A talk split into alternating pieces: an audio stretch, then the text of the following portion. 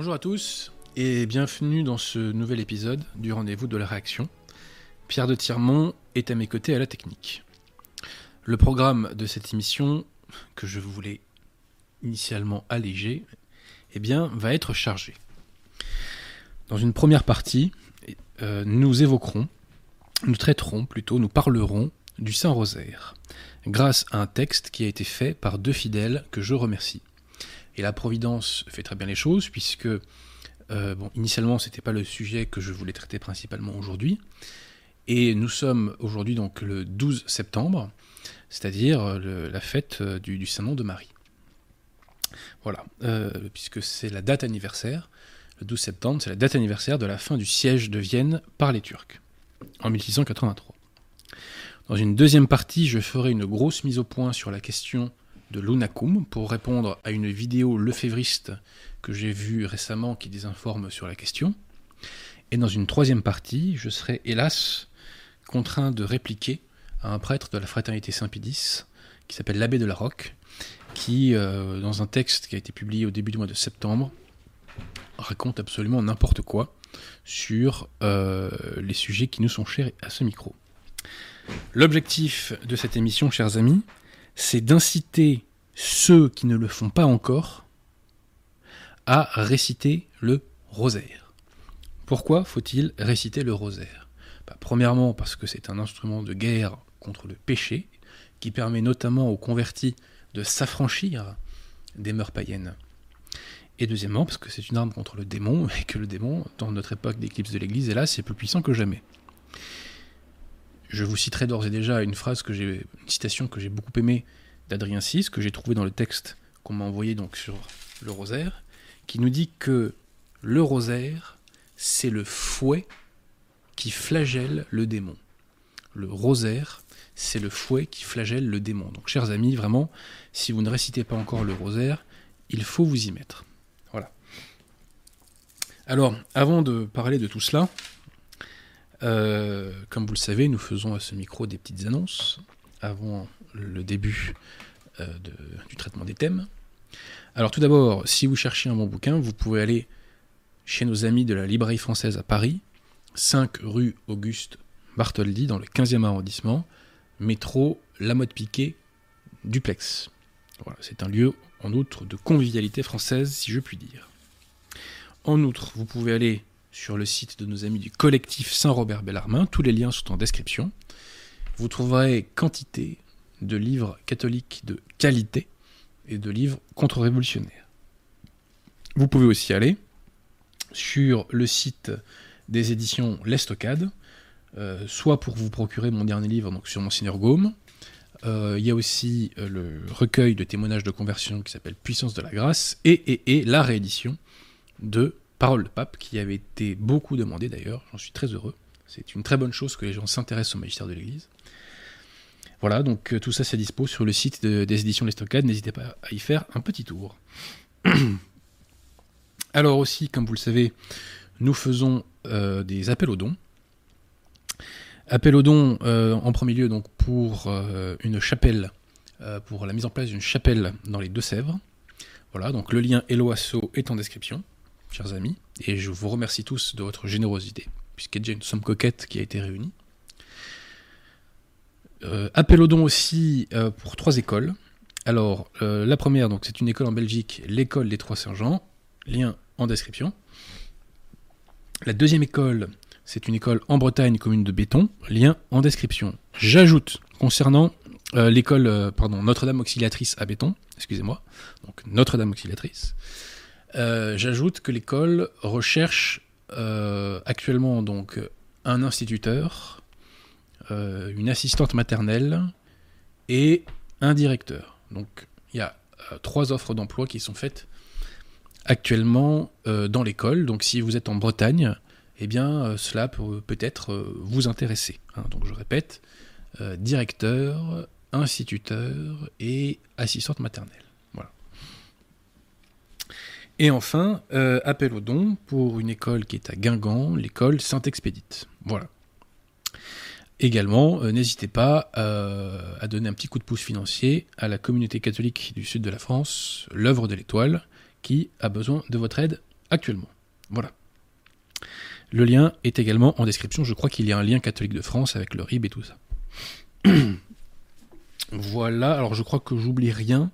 Alors donc, on va parler dans un premier temps du rosaire, comme je vous l'ai dit. On avait déjà commencé à parler du rosaire, si vous vous, souvenez, bien, dans l'émission qui était consacrée à la fausse sainte euh, Faustine, hein, donc Kovalska de son vrai Donc on avait évoqué comment la secte conciliaire essayait de torpiller la dévotion à Marie avec le, chapelet bidon de la pseudo-sainte Faustine. Et aussi, on avait évoqué le cinquième mystère, euh, le cinquième mystère de Vostila, euh, le mystère lumineux, je crois, qui est aussi euh, à ne pas faire, chers amis. Hein. voilà, donc je vous invite en complément de cette émission, si vous ne l'avez pas vue, à aller voir l'émission que nous avons faite sur la fausse sainte Faustine. voilà, donc je pense qu'on peut attaquer Pierre Tirmont? Alors, avant de, vous lire ce texte, donc je, reprécise à nouveau que deux fidèles euh, catholiques donc ont, rédigé ce texte et l'un d'entre eux donc me, l'a proposé. Euh, donc j'ai trouvé l'idée euh, excellente. Et puis de vous à moi, ça faisait un petit moment que je voulais vous parler plus en détail du rosaire. J'avais pas le temps de potasser suffisamment le sujet. Donc c'est vraiment la Providence hein, qui, nous a envoyé ce texte.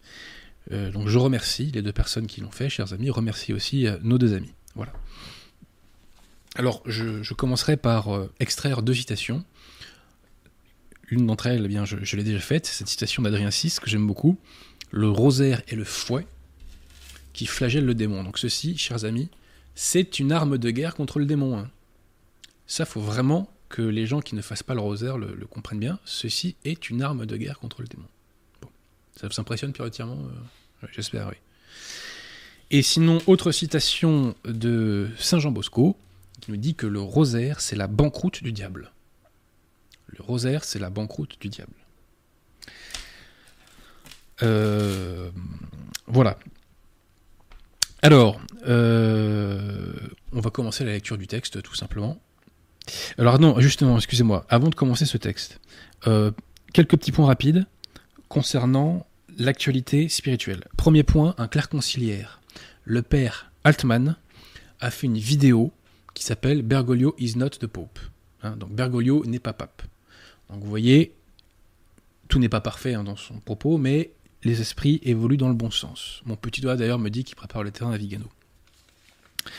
Euh, par ailleurs, euh, le 10 septembre dernier, euh, un non-catholique déclaré qui est donc un groupe schismatique qui est Siro Malancar, je crois que ça s'appelle, a été convié à Saint-Paul, à la basilique Saint-Paul, pour dire la messe. Donc la secte conciliaire sollicite des non-catholiques et les emmène donc au cœur de la chrétienté, de ce qui était censé être en tout cas la chrétienté, pour célébrer un culte schismatique.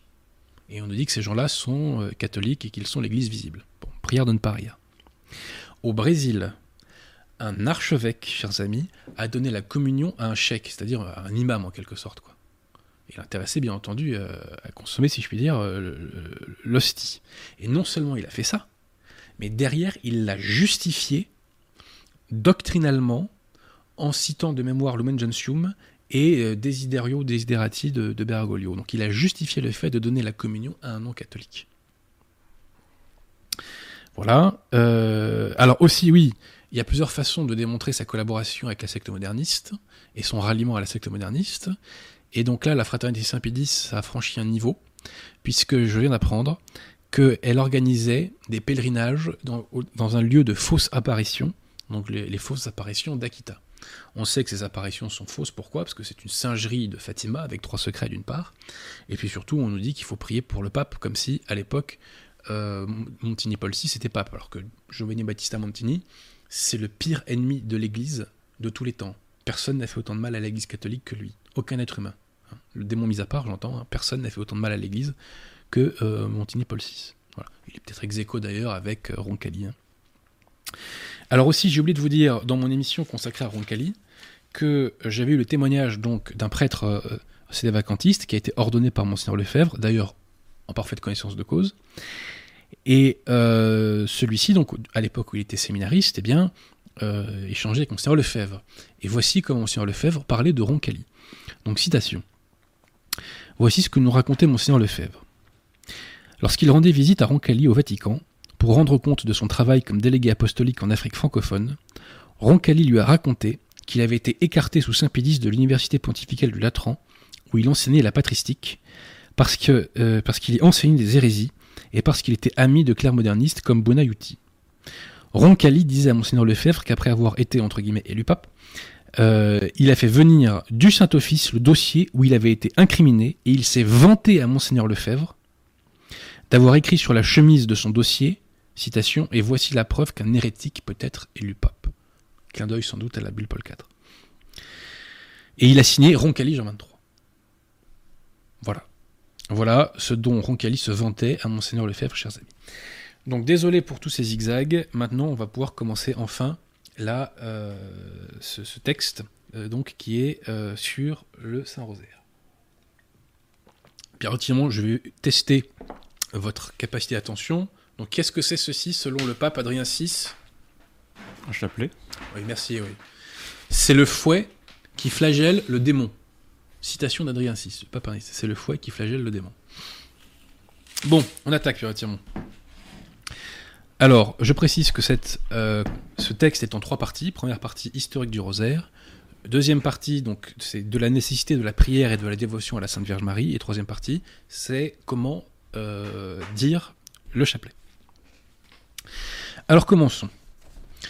Donc, le rosaire est une prière qui se compose de 15 dizaines de Je vous salue Marie, précédées chacune d'un Notre Père, et suivie d'un Gloire au Père que l'on récite tout en méditant successivement sur les 15 principaux mystères de la vie, de la mort et de la passion de notre Seigneur Jésus-Christ. Voyez? Donc, vous voyez, donc ceci, comme Pierre Tiron nous l'a rappelé, c'est un chapelet. Donc, pour un gros grain que vous voyez là, il faut dire un Notre Père. Et on vous voit le bon Dieu, hein, on ne fait pas comme les, modernistes. Hein. Euh, pour chaque petit grain que vous voyez là, donc il y a 10 petits grains d'affilée. Donc pour chaque petit grain, on dit un Je vous salue Marie. Ensuite, on redit un Gloire au Père. Et ensuite, on enchaîne un nouveau Notre Père dit Je vous salue Marie, un gloire au Père. Alors après le gloire au Père, on peut rajouter la prière que, la Sainte Vierge donc a dit euh, euh, à Fatima, où mon Jésus pardonne-nous tous nos péchés, préserve-nous du feu de l'enfer, etc. Voilà. Euh, mais ça, ça a été ajouté en 1917. Et donc pour l'introduction, je précise avant, hein, donc là c'est un credo hein, pour le début. Credo, Notre Père, trois Je vous salue Marie. Voilà. Et après, on enchaîne les Notre Père et les dizaines de Je vous salue Marie. Est-ce que c'est clair, Pierre Tiron Et donc, pendant que vous euh, récitez donc le rosaire, vous devez méditer donc les mystères qui sont prévus donc dans le qui sont médités donc dans le euh, dans le rosaire. Voilà. J'espère que j'ai été un peu plus clair. Euh, bref, donc avant le XIIIe siècle, les fidèles avaient l'habitude de réciter 150 Ave Maria en référence aux 150 psaumes de la Bible. On appelait cette prière le psautier de la Vierge. Pour ne pas perdre euh, le compte, les fidèles utilisaient un collier de 150 grains, nommé patenôtre, instrument de piété qui est à l'origine des chapelets actuels. Le chapelet, que vous voyez ici, constitue le tiers du rosaire. Le terme chapelet est un diminutif du vieux mot chapelle, qui signifie couronne de métal ou de fleurs. Ainsi, un rosaire bien récité est une triple couronne de roses que l'on offre à Marie. Un rosaire bien récité est une triple couronne de roses que l'on offre à Marie. Donc le rosaire a été, euh, dans sa forme actuelle, hein, a été donné euh, à Saint Dominique par la très sainte Vierge Marie. Donc quand Saint Dominique luttait contre les albigeois pour détruire donc l'hérésie albigeoise, euh, qui donc croire que Saint Dominique ne considérait pas les intéressés comme des frères séparés, hein, n'est-ce pas? Avec qui, il était en communion euh, imparfaite ou partielle. Donc Saint Dominique un jour euh, décide d'aller s'isoler dans la forêt et pendant trois jours, eh bien, il, fait pénitence et il est en continuelle oraison il finit par tomber de fatigue et c'est là où la Sainte Vierge eh lui donne le chapelet. Donc par la suite, l'ordre des dominicains qu'il avait fondé perpétue donc la prière du rosaire et ravive donc la dévotion au XVe siècle grâce au bienheureux Alain de la Roche, qui était breton, je crois. Alors, donc les fruits de la dévotion à Notre-Dame ne tarde pas donc à apparaître, puisque c'est grâce au rosaire que les Européens réussissent à vaincre les Turcs à l'épante en 1571, merci Saint-Pie et c'est grâce notamment euh, au rosaire que la coalition européenne, et là quand même euh, honte à nous parce qu'on n'était pas là, hein, les François, euh, donc c'est grâce notamment au rosaire que Innocent XI a pu donc délivrer Vienne de la menace islamique donc en 1683. Donc quand nous serons au pouvoir, chers amis, nous ferons un très beau, un très beau monument de trois statues. Il y aura donc Charles Martel, Don Juan d'Autriche, et le roi de Pologne, Jean III Sobieski, qui a euh, délivré, euh, qui a délivré euh, le, siège de Vienne, parce que là c'était toute l'Europe qui était en péril hein, si Vienne était tombée. Hein. Et donc par la suite, il y, y a eu une guerre qui a duré jusqu'en 1699 et ça a permis à l'Autriche de libérer notamment la Hongrie et des zones à l'est de l'Europe. Voilà. La chute d'Habsbourg est un drame pour l'Europe. Mais le drame pour l'Europe, c'est que les Bourbons et les Habsbourg n'aient pas réussi à se mettre d'accord plus tôt. Bref, je dis, je, je reviens au sujet. Donc Saint Pidis disait, chers amis, écoutez bien, donnez-moi une armée qui récite le chapelet, et je ferai la conquête du monde. Donnez-moi une armée qui récite le chapelet, et je ferai la conquête du monde. De toutes les prières, le rosaire est la plus belle et la plus riche en grâce, celle qui plaît le plus à la très sainte Vierge Marie. Aimez donc le rosaire et récitez-le avec piété tous les jours. Le dernier grand missionnaire euh, du rosaire fut Saint Louis-Marie Grignon de Montfort, donc un saint François, une fois encore, n'est-ce pas? Et euh, Saint Louis-Marie Grignon de Montfort, notamment, a combattu l'hérésie janséniste. Donc par la suite, les papes ont continué à promouvoir le rosaire. Hein. Euh, Léon XIII, rappelez-vous, hein, a fait une dizaine d'encycliques, je crois, au moins là-dessus. Et il nous disait, le rosaire condense en lui tout le culte qu'on doit à Marie. Pour honorer Marie et mériter ses faveurs, il n'y a pas une meilleure prière que le Saint Rosaire. Épinave disait le rosaire est la prière la plus efficace pour accroître dans le cœur des fidèles la dévotion à Marie. Depuis la Révolution française et la montée des puissances des ennemis de la foi, la dévotion à la Vierge Marie n'a cessé de faiblir, et la prière du rosaire a été progressivement délaissée par les catholiques, malgré les appels de Notre-Dame à la Salette et Fatima. Donc ça, c'est l'une des causes, voyez, de la situation où nous en sommes. C'est parce qu'on a délaissé le rosaire et parce que la dévotion à la Sainte Vierge affaibli. Ne doutons pas que l'ingratitude des hommes envers la Mère de Dieu, la première à intercéder en notre faveur et à combattre le démon, est une des causes principales de la grande apostasie de l'éclipse de l'Église et de l'éclipse de l'Église. Pardon. Écoutons les exhortations de Notre-Dame du Rosaire aux trois enfants de Fatima, Lucie, Francesco et Jacinta. Citation Je veux que vous continuiez à réciter le chapelet tous les jours. Tous les jours en l'honneur de Notre-Dame du Rosaire pour obtenir la paix du monde et la fin de la guerre, parce qu'elle seule pourra vous secourir. Donc maintenant, on arrive à la deuxième partie sur la nécessité de la prière et de la dévotion à la très sainte Vierge Marie. Alors sur la nécessité de la prière dans un premier temps. Saint Alphonse de Ligorie, ancien confrère, puisqu'il était avocat avant de, devenir religieux, de devenir prêtre, Saint Alphonse de Ligorie nous dit dans son livre Le grand moyen de la prière que, citation, Celui qui prie se sauve certainement, celui qui ne prie pas se damne certainement. Tous les élus, à l'exception des enfants, se sont sauvés par la prière. Tous les damnés se sont perdus faute de prière. S'ils avaient prié, ils ne se seraient pas perdus. Donc nos amis écrivent La prière est la nourriture de l'âme. Cette phrase, je crois, est très importante, Pierre La prière est la nourriture de l'âme. De même que le corps ne peut se soutenir sans nourriture, l'âme ne peut se conserver en vie sans la prière.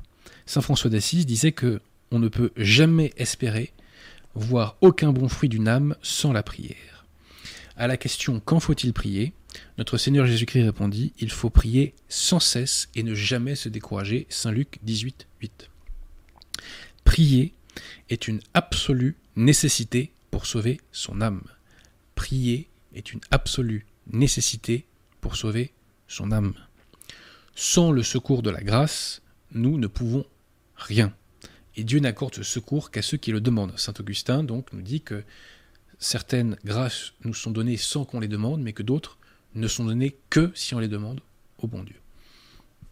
la prière est également indispensable pour résister à la tentation et garder les commandements divins, surtout celui contre l'impureté, car l'homme, du fait du péché originel, est naturellement entraîné par la concupiscence vers les plaisirs des sens, ce qui est encore plus vrai dans notre monde moderne décadent. Et ça, c'est tout à fait exact. Et vous savez, il y a un petit refrain conciliaire qui est extrêmement dangereux.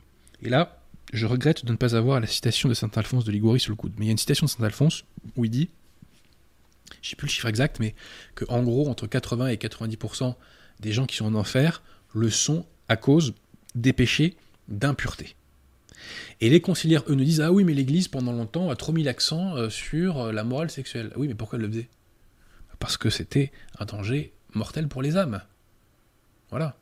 Et euh, les péchés contre l'impureté sont, enfin, sont les, enfin, comptent parmi les instruments préférés du démon et les plus efficaces du démon pour nous faire être en, état de péché mortel. Donc oui, l'Église a eu raison de tirer la sonnette d'alarme sur cette question. Alors c'est vrai que les modernistes ne se, soucient plus de savoir s'ils sont en état de grâce, puisqu'ils sont tous en état de grâce officiellement, puisque officiellement, c'est dit dans dans Gaudium et Spes, on n'a pas perdu la grâce sanctifiante en fait avec le péché originel. La, grâce sanctifiante, ça a simplement été abîmé selon eux. Et, le Christ n'a fait que la, la restaurer, l'améliorer, mais n'a pas ramené, si je puis dire, la grâce sanctifiante. Bref. Donc saint Alphonse nous dit encore, euh, priez, priez, et ne vous lassez jamais de prier, car si vous priez, votre salut est assuré. Mais si vous cessez de prier, votre perte est certaine. Si vous cessez de prier, votre perte est certaine. Et rappelez-vous cette phrase de nos amis, Pierre Tiamont, la prière est la nourriture de l'âme. Voilà, je sais que vous suivez, rassurez-vous. Hein. Donc ensuite, j'en arrive à la deuxième sous-partie de la nécessité de la dévotion à la très sainte Vierge Marie. Donc Marie est le chef-d'œuvre du Père Tout-Puissant, le sommet de la création, la créature la plus parfaite qui ait jamais été, dépassant tous les anges en beauté. Jésus-Christ a voulu commencer ses miracles par Marie. Il a sanctifié Saint Jean-Baptiste dans le sein de sa mère, Sainte Élisabeth, par la parole de Marie. Aussitôt que Marie eut parlé, Jean fut sanctifié. Et c'est aussi à la demande de Marie que notre Seigneur transforme l'eau en vin aux noces de Cana. Donc Saint Louis-Marie Grignon de Montfort, grand dévot de la Sainte Vierge, nous dit dans son livre Le secret du rosaire que la très sainte Vierge Marie a révélé au bienheureux Alain de la Roche que c'est un signe de réprobation éternelle que d'avoir de la négligence, de la tiédeur et de l'aversion pour la salutation angélique, c'est-à-dire le Je vous salue Marie. Alors pourquoi la dévotion et la prière à la Sainte Vierge sont-elles si importantes, chers amis? Donc, la grâce de Dieu est absolument indispensable pour sauver son âme. Or, les moyens de sanctification de l'âme nécessaires à tous ceux qui veulent se sauver et arriver à la perfection sont les suivants l'humilité de cœur, la prière continuelle, la mortification, l'abandon à la divine providence, la conformité à la volonté de Dieu. Pour pratiquer ces choses, la grâce et le secours de Dieu sont absolument nécessaires, parce qu'effectivement, on a le péché originel ou les séquelles du péché originel pour les personnes baptisées qui nous tirent toujours vers le bas et on a en nous ce penchant vers le mal. Tous les textes, enfin différents textes du magistère nous l'évoquent. Quel est le moyen le plus facile pour obtenir la grâce de Dieu? C'est de trouver Marie. Donc voilà pourquoi, chers amis, il faut avoir cette dévotion envers la très sainte Vierge Marie pour trouver la grâce, pour avoir accès, si je puis dire, à un maximum de grâce. Comme le dit saint Augustin, Marie est le grand moule de Dieu dont se sert le Saint-Esprit pour former les hommes. Quiconque est jeté dans ce moule et se laisse manier y reçoit tous les traits de Jésus-Christ, d'une manière douce et proportionnée à la faiblesse humaine, sans trop d'efforts et de douleur, d'une manière sûre et sans crainte d'illusion. Comme l'enseigne Saint Louis-Marie Grignon de Montfort, dans son traité de la vraie dévotion de la Sainte Vierge Marie, non seulement nous devons faire appel à Marie et demander son intercession pour toute chose, car elle est la médiatrice entre Jésus-Christ et les hommes, comme Jésus-Christ est l'unique médiateur entre lui et son Père, mais nous devons aller plus loin et faire toutes nos actions par Marie, avec Marie, en Marie et pour Marie, afin de les faire plus parfaitement par Jésus-Christ, avec Jésus-Christ, en Jésus-Christ, pour Jésus-Christ. Il y eut peu d'apparitions de la Sainte Vierge dans les premiers temps de l'Église, afin que les hommes encore peu instruits et éclairés sur la personne de son Fils ne s'éloignent pas trop de la vérité et n'en viennent pas à faire de Marie une divinité. Il en va autrement aujourd'hui, puisqu'il y a eu une multiplication d'apparitions mariales au XVIIIe, XIXe et XXe siècle, et notamment à la Salette et à Fatima. Et donc Saint Louis-Marie-Guillaume de Montfort nous disait que la très sainte Vierge est l'aurore qui précède et découvre le soleil de justice qui est Jésus-Christ.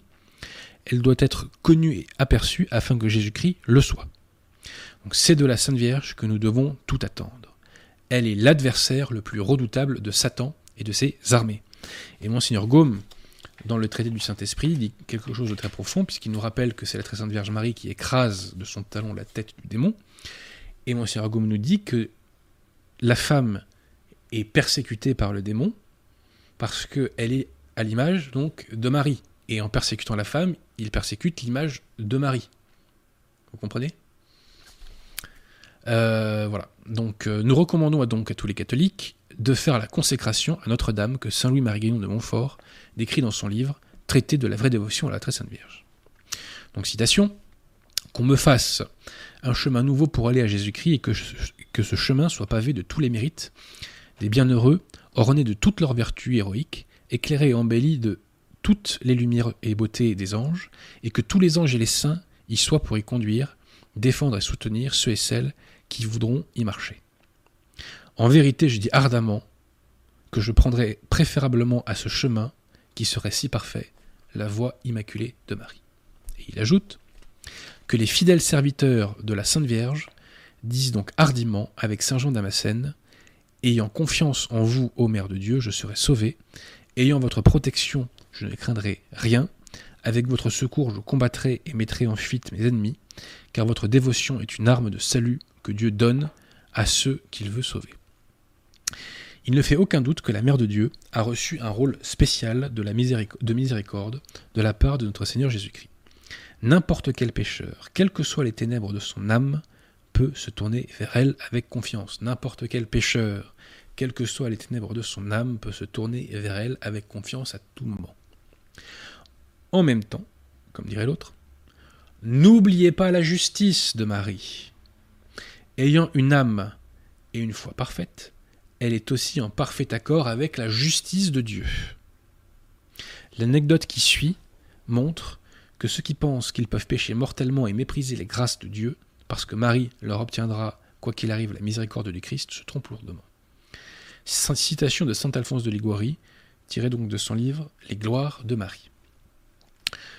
En 1611, dans, le célèbre sanctuaire de Marie à Monte Virigine, il arriva que lors de la vigile de la Pentecôte, la foule qui s'y pressait profana cette fête par des balles, des excès et des conduites immodestes, lorsque l'on découvrit soudain que le feu avait pris dans la maison où il faisait la fête, si bien qu'en moins d'une heure et demie, elle fut consumée et plus de 1500 personnes furent tuées. Cinq personnes qui avaient survécu jurèrent sous serment qu'ils avaient vu la Mère de Dieu en personne avec deux torches allumées mettre le feu à l'auberge. Donc de Dieu on ne se moque pas et de la très sainte Vierge Marie non plus. Ensuite donc de la nécessité de la prière euh, du Saint Rosaire. Donc l'importance du Saint-Rosaire tient au fait quelle est la prière la plus parfaite que nous puissions faire à la Sainte Vierge Marie. Saint Alphonse de Liguori disait à ce propos le rosaire est l'hommage le plus agréable que l'on puisse offrir à la Mère de Dieu. Nous savons que Notre-Dame de Fatima a accordé une puissance toute particulière au rosaire en cette période comme elle l'a révélé à Sœur Lucie. Celle-ci avoua au Père Fuentes citation la très sainte Vierge, en ces temps que nous vivons, a donné une efficacité nouvelle à la récitation du rosaire, si bien qu'il n'y a aucun problème, si difficile qu'il soit, que nous puissions résoudre par la prière du, Saint Rosaire. Pour faire la guerre, il faut une arme, et cette arme, c'est le rosaire. Tout comme David avec une simple pierre tua Goliath et fut finalement couronné roi d'Israël, vous aussi, avec quelques grains de votre rosaire, vous détruirez le démon, vaincrez le péché et recevrez finalement la couronne de la vie éternelle. Je répète, vous aussi, avec les quelques grains de votre rosaire, vous détruirez le démon, vaincrez le péché et recevrez finalement la couronne de la vie éternelle. Mais qu'est-ce qui rend ce rosaire si important? C'est la méditation des mystères de la vie du Christ. À propos de la méditation des mystères, Saint Albert le Grand maître de saint Thomas d'Aquin, a su par révélation que le simple souvenir ou la méditation de la passion de Jésus-Christ est plus méritoire aux chrétiens que de jeûner pendant un an tous les vendredis au pain et à l'eau, ou de se mortifier jusqu'au sang toutes les semaines, ou de réciter tous les jours le. Donc, euh, Saint Louis-Marie de Montfort, un jour, près de Carcassonne, quand il luttait contre l'hérésie albigeoise, euh, donc je répète, hein, il ne devait pas sentir qu'il était en communion partielle avec les intéressés, en communion imparfaite, je ne sais plus quelle est leur formule, à nos amis conciliaires. donc un jour, donc exorcise un individu et le démon, à ce moment-là, lui confie effectivement que ceux qui, persévèrent donc dans le rosaire ne seront pas damnés.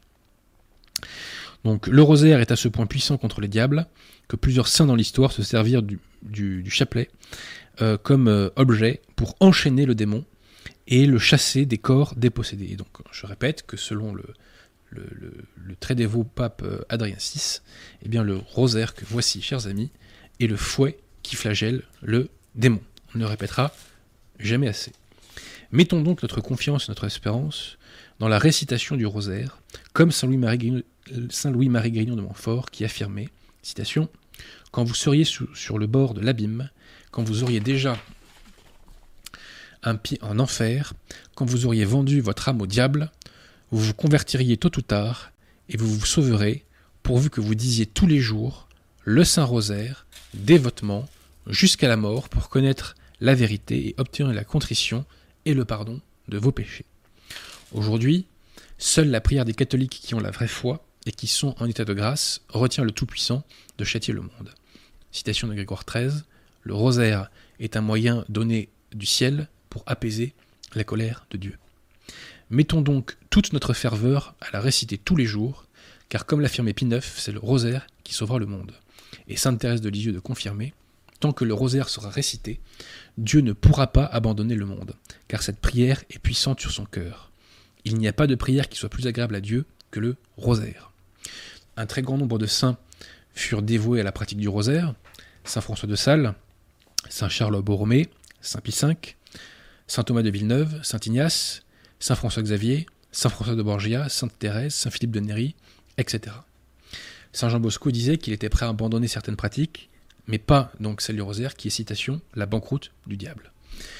Autre miracle aussi euh, lié euh, au Saint-Rosaire, c'était à Hiroshima, quand, la bombe atomique a été lancée. Eh bien, il y avait un groupe de jésuites, allemands à Hiroshima, qui n'était pas très loin d'ailleurs de l'impact de la bombe. Eh bien, les intéressés ont tous survécu et euh, ils n'ont pas été contaminés les, par la il n'y a pas eu de contamination radioactive, si vous préférez. Voilà. Je vous invite à vous renseigner sur le père Hubert Schiffer, qui donc a vécu 33 ans après l'explosion. Donc les catholiques doivent s'efforcer de réciter le rosaire tous les jours, non seulement pour leur salut spirituel et pour leur protection matérielle, mais aussi donc ils doivent le faire partager au à un maximum de personnes. Ceux qui me font connaître auront la vie éternelle, nous dit Notre-Dame. Que les dévots de la Sainte Vierge tâchent de gagner le plus qu'ils pourront de fidèles à la récitation du Saint-Rosaire ils auront ici-bas ces bonnes grâces et la vie éternelle. Citation de Saint Pie V. Grâce à la diffusion du rosaire, ces fidèles éclairés par ces prières deviennent peu à peu d'autres hommes, d'autres hommes. Les ténèbres de l'hérésie sont dissipées et la lumière de la foi catholique brille dans tout son éclat. Et la lumière, j'ai dit les ténèbres, je crois. Hein. bon, bref. La lumière de la foi catholique brille dans tout son éclat. On verra ce que ça donne euh, en replay. Alors j'en arrive maintenant donc à la, troisième partie, la récitation du rosaire. Donc euh, le rosaire n'est pas une vaine répétition de Je vous salue Marie et de notre Père, mais un divin abrégé de la vie, de la passion et de la mort et de la gloire euh, de notre Seigneur Jésus-Christ et aussi de la Très Sainte Vierge. Donc imaginez qu'à chaque Ave Maria, vous déposez une rose sur la tête de Notre-Dame et qu'à chaque chapelet, vous lui tressez une couronne de roses. Plus vos prières sont dites avec dévotion, plus la couronne est resplendissante. La prière du rosaire contient deux éléments. L'oraison mentale et l'oraison vocale.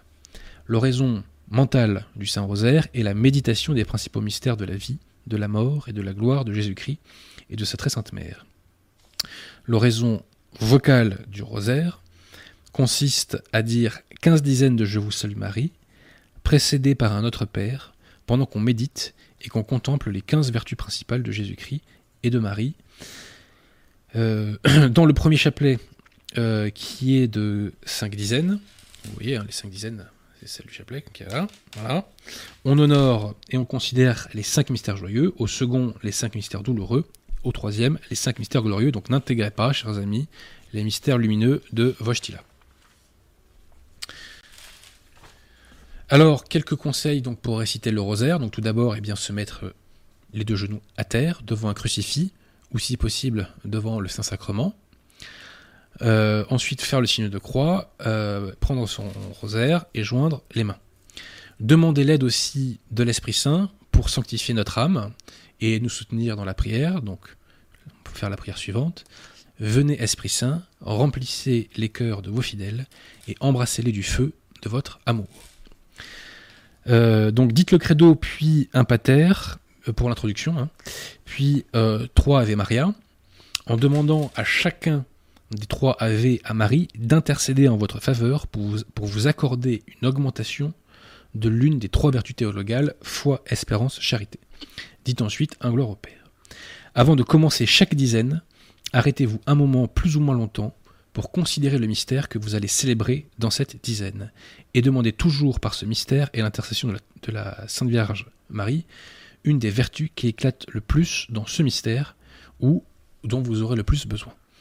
Donc il y a deux fautes à ne pas commettre quand on fait un, un rosaire. La première, c'est de ne pas avoir une intention de prière à l'esprit, et euh, la deuxième, c'est eh bien d'avoir envie de terminer alors qu'on a à peine commencé. Donc si vous avez du mal à réciter les 15 mystères dans la journée ou que vous manquez de temps, priez au moins 15 mystères en entier le dimanche. Et les autres jours de la semaine, récitez au moins un chapelet euh, du rosaire et ou dit Je vous salue Marie. Voilà. Et de mémoire, la très sainte Vierge à Fatima euh, a demandé de faire quotidiennement le chapelet. J'espère que ma mémoire ne me fait pas défaut. Euh, voilà, donc le but est de prier avec ferveur. Mieux vaut moins faire mais bien, plutôt que trop faire et de bâcler. Euh, N'oubliez pas, euh, ce n'est pas la longueur, mais la ferveur de la prière qui plaît à Dieu. Un seul Ave Maria bien dit est d'un plus grand mérite que 150 mal dit. Il faut que la personne qui récite le Saint Rosaire soit en état de grâce, ou du moins dans la résolution de sortir de son péché. Pour éviter un maximum d'égrer votre esprit, mettez-vous en présence de Dieu. Rappelez-vous que Dieu et sa Sainte Mère vous regardent. L'une des difficultés à laquelle on est confronté quand on fait le rosaire, c'est que parfois on a des distractions. Notre imagination euh, nous fait penser à autre chose pendant qu'on continue de réciter. Donc, s'il faut que vous combattiez pendant tout votre rosaire contre les distractions qui vous viennent, combattez vaillamment, les armes au poing, c'est-à-dire en continuant votre rosaire, même si euh, vous n'en avez aucune envie. C'est un combat terrible, mais salutaire à l'âme fidèle. Nous vous conseillons, avant la récitation du pater qui introduit la dizaine, de contempler la scène du mystère, les habits des personnes, leurs paroles, le lieu, ce que les gens font, avec le plus de détails possible. Plus vous progresserez dans la compréhension des mystères, plus vous serez capable de voir de détails et de vous familiariser avec la scène qui se déroule devant vos yeux. N'oubliez pas que le mot de mystère veut dire secret. Ne vous attendez donc pas à comprendre le sens des mystères tout de suite, et ne vous découragez pas si tout cela vous semble répétitif et sans profondeur. Ce n'est qu'en faisant preuve de bonne volonté pour vivre les joies et les douleurs de Notre-Dame et de son divin Fils que le Seigneur commencera à vivre en vous. Et donc je terminerai par deux citations. On va répéter une énième fois la citation du pape euh, Adrien VI, cher Pierre le rosaire et le fouet qui flagellent le démon. Et la citation de Saint Pidis, Donnez-moi une armée qui récite le chapelet, et je ferai la conquête du monde. Chers amis, à vous maintenant de savoir si vous voulez faire ou non la conquête du monde. Alors je sais qu'il y a des catholiques qui nous regardent et à qui on n'aura rien, appris ce soir, mais vraiment, tous ceux euh, qui ne font pas encore le rosaire quotidiennement, il faut que vous vous y mettiez pour votre âme, d'une part, et pour la cause en général. Le rosaire, c'est une machine de guerre, chers amis. Dans Pierre, Pierre Timon va s'y mettre d'ailleurs, n'est-ce pas? Dans le même thème, N'est-ce pas Pierre Timon Bien sûr. Oui, oui, oui. Je vous mets un petit coup de pression en direct. Oui ou pas dans le même thème, Paul dit Le rosaire et la mitraillette, c'est une citation de- du Padre Pio. Peut-être, peut-être, peut-être. Je ne suis pas un spécialiste du Padre Pio. On m'en fait grief souvent d'ailleurs. Voilà. Donc voilà, chers amis, pour le rosaire. Alors là, ensuite, euh, il reste euh, deux parties dans cette émission. On va faire une petite pause avec Serge Lama. Je me repose un peu. Et après, on revient pour des sujets un peu plus polémiques.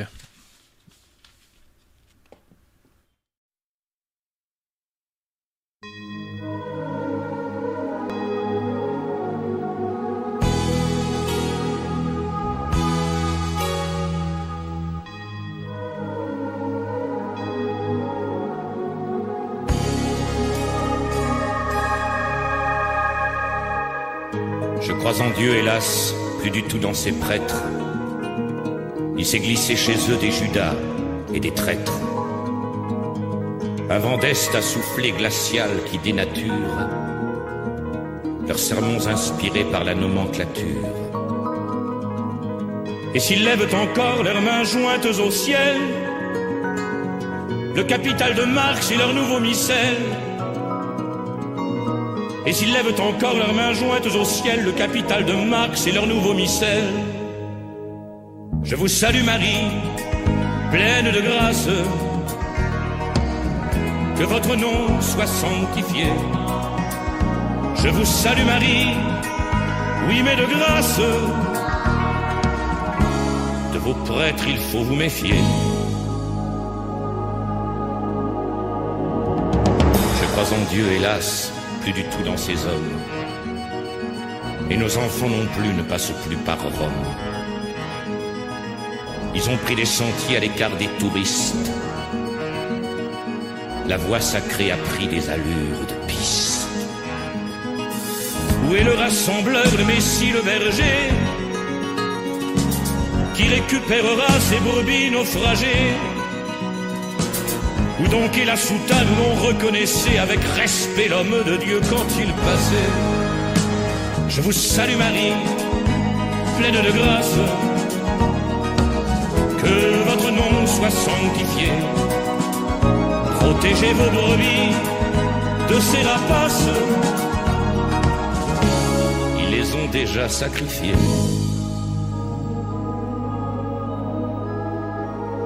Je crois en Dieu, hélas, le cercueil de mon père, écrasé sous les fleurs, était bien solitaire. La croix dans une main, dans l'autre la sébile. Un vieux prêtre annonnait les mots de l'évangile. Dans la chapelle morne où la mort s'étonnait, le jardin de l'Éden offrait des fleurs fanées. Quand il n'y a plus d'enfants pour chanter le credo, l'eau de vos bénitiers n'est qu'une flaque d'eau. Je vous salue Marie, pleine de grâce, que votre nom soit sanctifié. Vos prêcheurs d'aujourd'hui font fin de race, tous leurs gestes sont modifiés. Debout, debout les mots, les jolis mots antiques, et les incantations, et les chœurs des cantiques. Il faut rentrer dans nous comme en un monastère, et se dire qu'on est soi-même un grand mystère, et qu'éternellement du berceau au linceul, l'homme est sans le savoir une secte à lui seul et qu'éternellement du berceau d'un seul l'homme est sans le savoir une secte à lui seul. Je vous salue Marie, pleine de grâce, que votre nom soit sanctifié. L'évangile est soumis à ceux d'en face. Votre fils est recrucifié.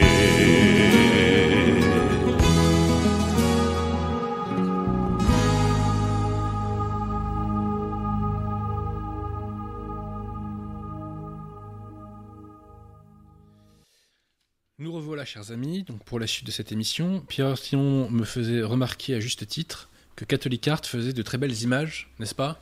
Pour le Saint-Rosaire. Alors d'ailleurs, je, je, là, mea culpa, chers amis, je fais pas assez la pub de Catholic Art, qui font un travail euh, absolument exceptionnel. Est-ce qu'on a mis le lien en description, Pierre Tirement, pour Catholic Art Je vais vérifier ça. Bah écoutez, si c'est pas fait, euh, n'hésitez pas à l'ajouter. parce que nos amis de Catholic Art font un travail absolument remarquable.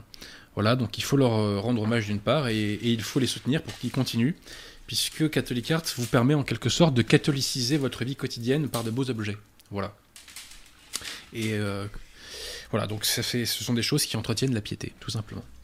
Et donc l'état de grâce. donc Pierre Tiron, n'hésitez pas à mettre le lien.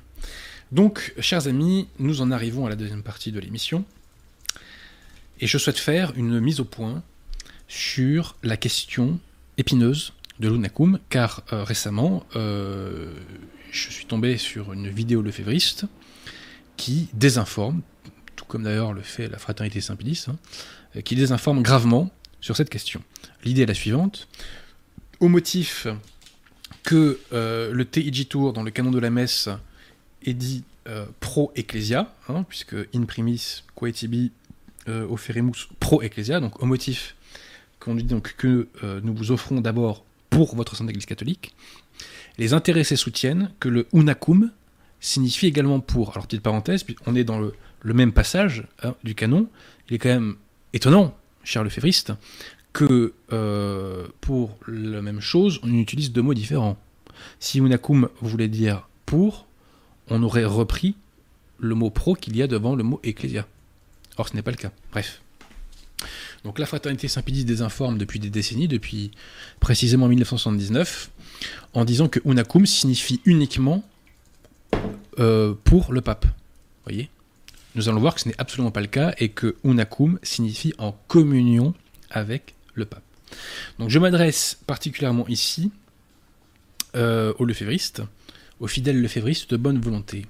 Et chers amis lefévristes, euh, vous êtes des victimes. C'est-à-dire que les clercs en qui vous avez toute votre confiance, euh, et qui parfois d'ailleurs peuvent faire du bien, je dis pas le contraire, hein, euh, mais les clercs en qui vous avez toute votre confiance, eh bien, euh, vous enseignent une religion qui n'est pas la religion catholique, et ils vous enseignent le faux. Bon.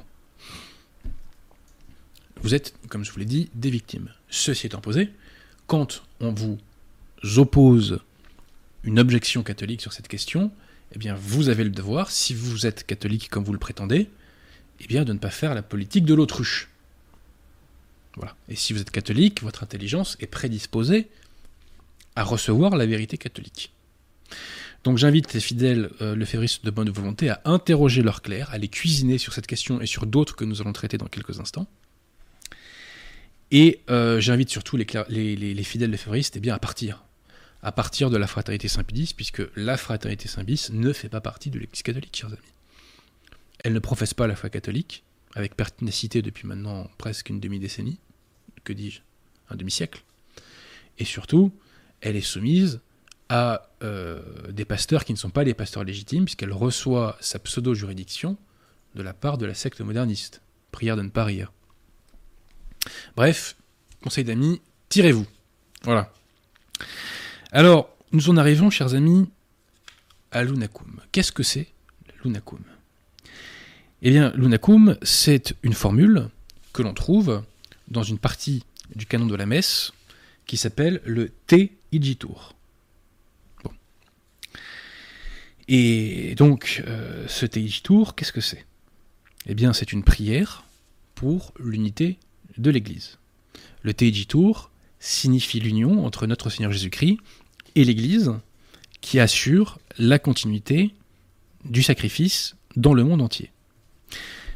Voyons maintenant ce que nous en dit le dictionnaire de théologie catholique de 1928, le dictionnaire de théologie catholique de Vacan, qui a reçu d'ailleurs l'imprimatur. Puis entièrement, est-ce que vous pouvez afficher, s'il vous plaît, la pièce numéro 1 qui donc c'est un extrait du dictionnaire de théologie catholique qui va nous dire un petit mot du Teigitur. Donc voici ce qui est écrit.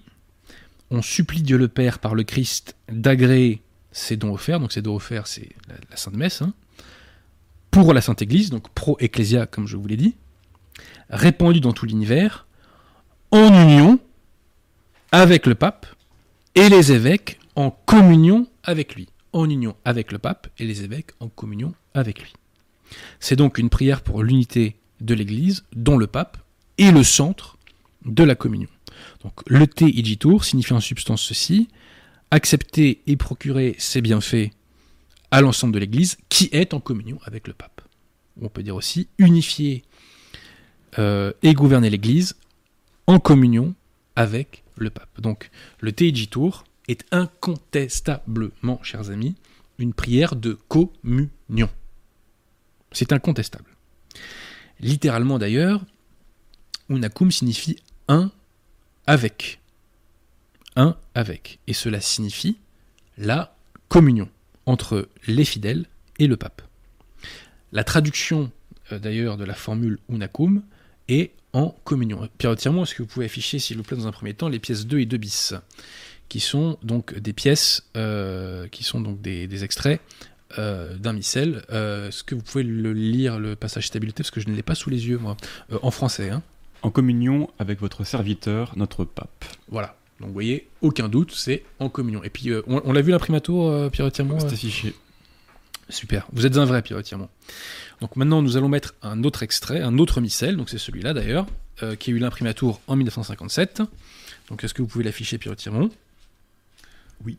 Voilà, donc daigner la pacifier, la garder, l'unir et la régir par toute la terre, en communion avec votre serviteur, retenez cette formule, votre serviteur, notre pape et notre évêque, etc. Et euh, poursuivons. Et tous les orthodoxes et ceux qui professent la foi catholique. Donc ça, c'est très important, chers amis. Pourquoi? Parce qu'il faut bien comprendre que dans le Teiji Tour, on ne vise donc que les personnes qui ont la foi. On ne vise donc dans ce passage-là que les catholiques.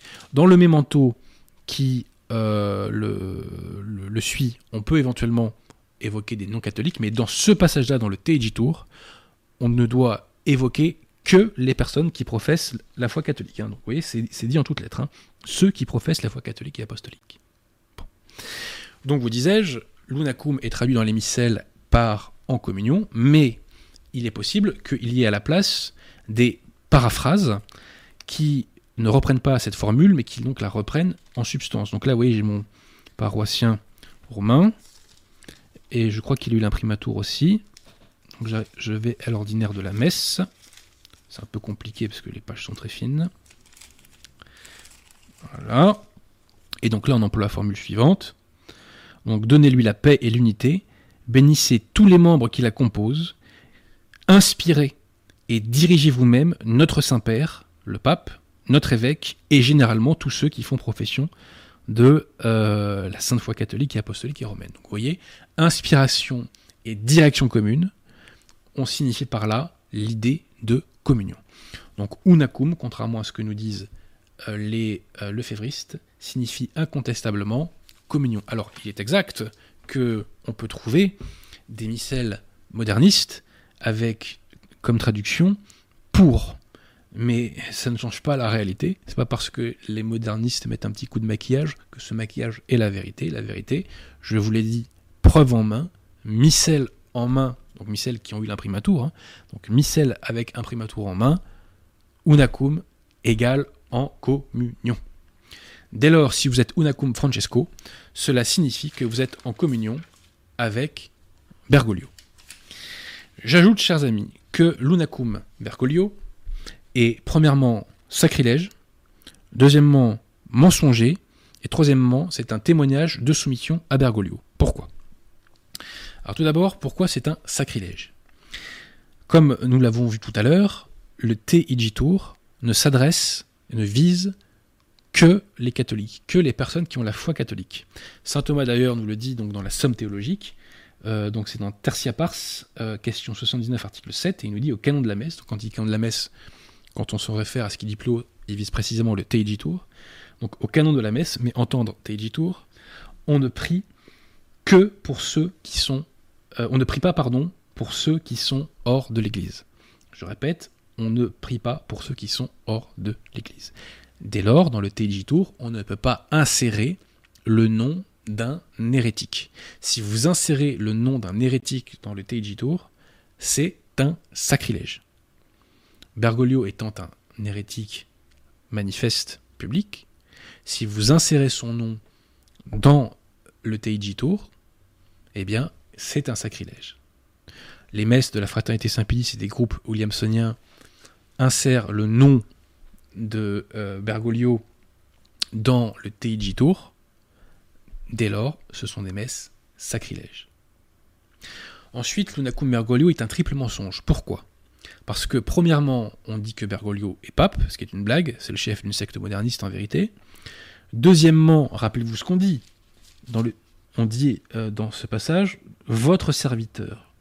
Donc, serviteur de Dieu. Deuxièmement, on dit que Bergoglio est un serviteur de Dieu. Comment peut-on dire ça franchement en 2023 quoi? Et troisièmement, comme le TIG Tour euh, ne vise que les personnes qui ont la foi, on dit que Bergoglio a la foi catholique. C'est donc une négation de toutes les hérésies qu'il ne cesse de professer, d'une part dans son pseudo-magistère, et d'autre part dès qu'on lui un micro. Donc je répète, Lunacum Francesco, donc Lunacum Bergoglio, est euh, un triple mensonge, puisque on prétend qu'il est pape alors qu'il ne l'est pas, on prétend qu'il a la foi alors qu'il ne l'est pas, on prétend que c'est un serviteur de Dieu alors qu'il ne l'est pas. Donc triple mensonge. Unacum égale triple mensonge.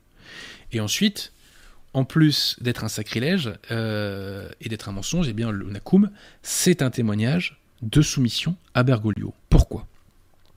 Le Concile de Trente, dans sa session 21 au chapitre 1, nous dit que la messe est dite ab ecclesia, c'est-à-dire qu'elle est dite sur le mandat de l'Église, sur l'ordre de l'Église. Le prêtre reçoit donc le mandat de l'Église pour immoler le Christ en son nom. Et c'est donc l'Église militante qui ordonne la célébration de la messe. Si on cite Bergoglio en qualité de pape dans le TIG Tour, eh bien cela signifie qu'on considère que c'est lui qui ordonne la célébration de la messe. Je répète, si on cite Bergoglio dans le TIG Tour, on signifie que c'est lui qui ordonne la célébration de la messe. Donc, on signifie qu'on est sous ses ordres et qu'on est soumis à lui. Voilà. Donc par l'unacum, on reste attaché au modernisme. Et je le répète, on signifie sa, signification, sa, soumission à Bergoglio. Donc l'unacum, c'est-à-dire, ça veut dire, pardon, en communion. Citer un hérétique au Teiji Tour, c'est un sacrilège. Donc n'allez que à des messes non unacum, chers amis n'allez que à des messes non-unacum. N'allez pas aux messes non ce sont des messes sacrilèges, mensongères, et qui vous soumettent au modernisme, qui vous agrippent, qui vous collent, je dirais, au modernisme. Voilà. C'est très pervers parce qu'on se sert euh, de, euh, de tout ce que euh, la messe Saint-Pie a de bon pour agripper les fidèles au modernisme. Fuyez, fuyez, chers amis, les messes Sunacum.